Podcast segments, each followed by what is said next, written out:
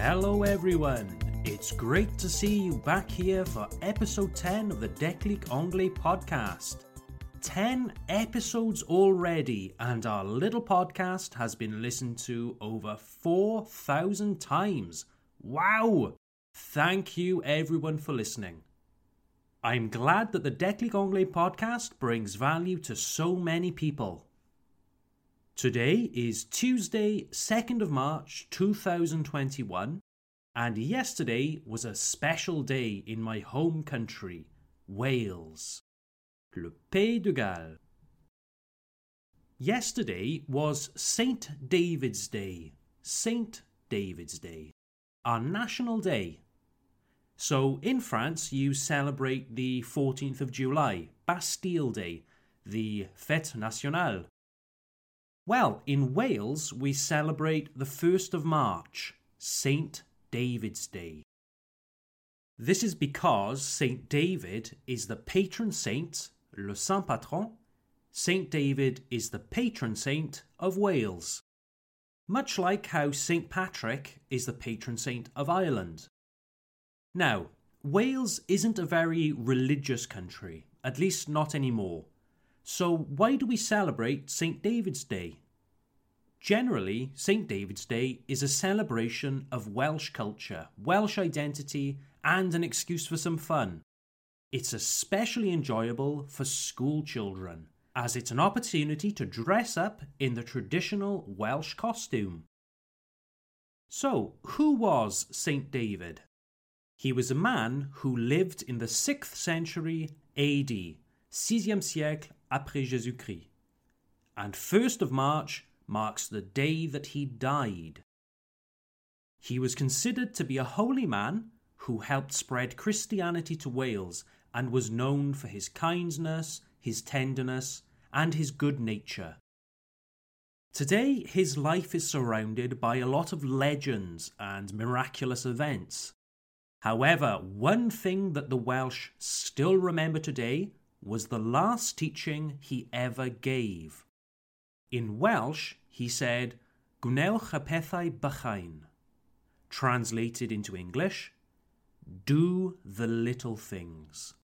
Do the little things. St. David's idea was that we don't need to make grand gestures all that is necessary to create a better world is many people performing small acts of kindness every day. To make a better world, you don't need to become a saint. You don't need to transform into the Dalai Lama or become a Mother Teresa. No, no.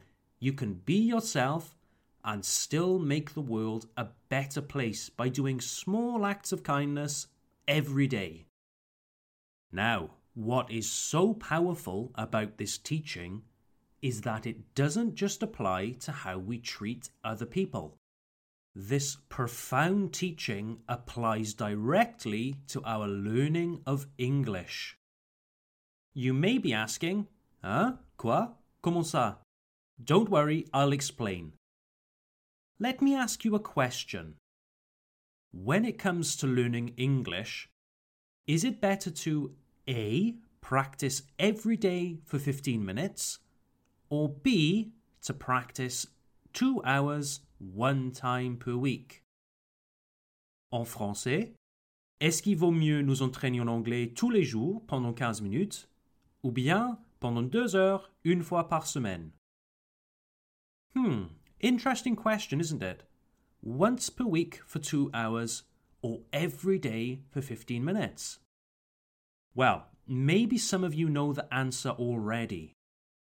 By far, de loin, by far, the best approach is to practice 15 minutes every day. Now, why is that? Well, it's all based on how your brain works. Our brains learn best in short, repeated bursts, des sessions courtes mais régulières short, repeated bursts, not in long marathons. Let's imagine two people. The first person is called Bob, and he studies English for two hours once per week. In those two hours, he studies a grammar point, some vocabulary. Perhaps Bob even watches a video to practice his listening skills. Great, that's all admirable. But then, after two hours are over, Bob closes his English books, doesn't watch any more videos.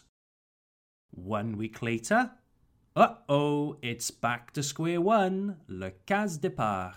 It's back to square one.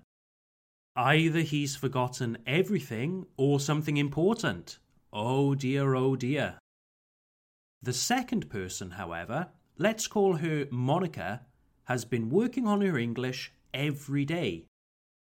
Let's imagine Monica has 15 minutes free every morning. Usually she drinks her coffee peacefully before going to work.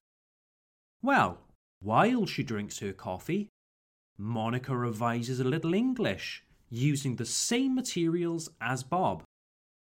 She approaches it one step at a time, just 15 minutes, and day by day the materials stay fresh and clear in her brain.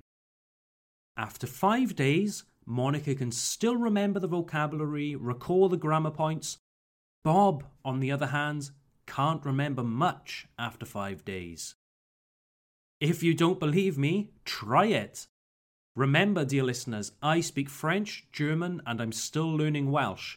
You could call me a language learning veteran. You can trust my advice when it comes to learning languages. Just do the little things. Let's imagine that one day you just don't have time to sit down and study properly. Well, if you are serious about improving, you can still make small gestures to help you learn. A good strategy is using post it notes. Take three post it notes Write a word you want to remember on each post it. One word per post it. Write in nice big letters. Then put those post its somewhere where you will see them many times per day. You could put one next to your computer screen, one on your bathroom mirror, on the refrigerator. Now, that's doable, isn't it? That's totally manageable. If you can't find 15 minutes to study, you can make post its to help you remember important vocabulary. It's better than doing nothing. It's a small, simple gesture to help your learning. You could even put entire expressions on there. A good expression for us today is slow and steady wins the race. Rien ne sert de courir slow and steady wins the race. Now, you could put this expression on a card and keep it in your pocket. Take out the card every so often and repeat it to yourself. Slow and steady wins the race. Slow and steady wins the race. It's a great memorization technique and it takes seconds to complete. You see, if you're really serious about improving your English, you can make small gestures to do it every day in seconds. So, to wrap up this podcast, here's a short summary in French. Do the little things signifie que ce sont les petites actions quotidiennes qui comptent pour améliorer son anglais. Si vous étudiez deux heures une fois par semaine, Aussi admirable que cela puisse être, vos résultats seront limités car ce n'est pas la meilleure façon d'apprendre pour notre cerveau.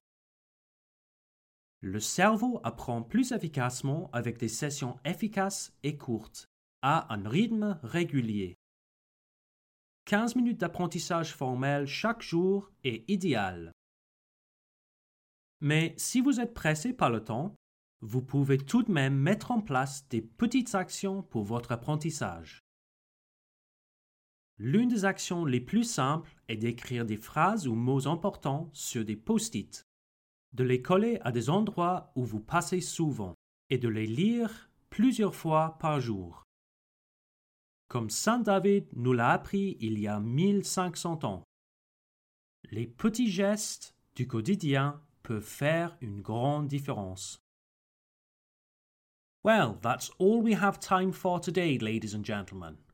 This podcast is freely accessible to everyone. We want to help as many people as possible. So, if you have suggestions for the show, please let us know. What do you want to hear? As always, just send us an email. Contact at declicanglais.com. That's contact at declicanglais.com. Bye for now.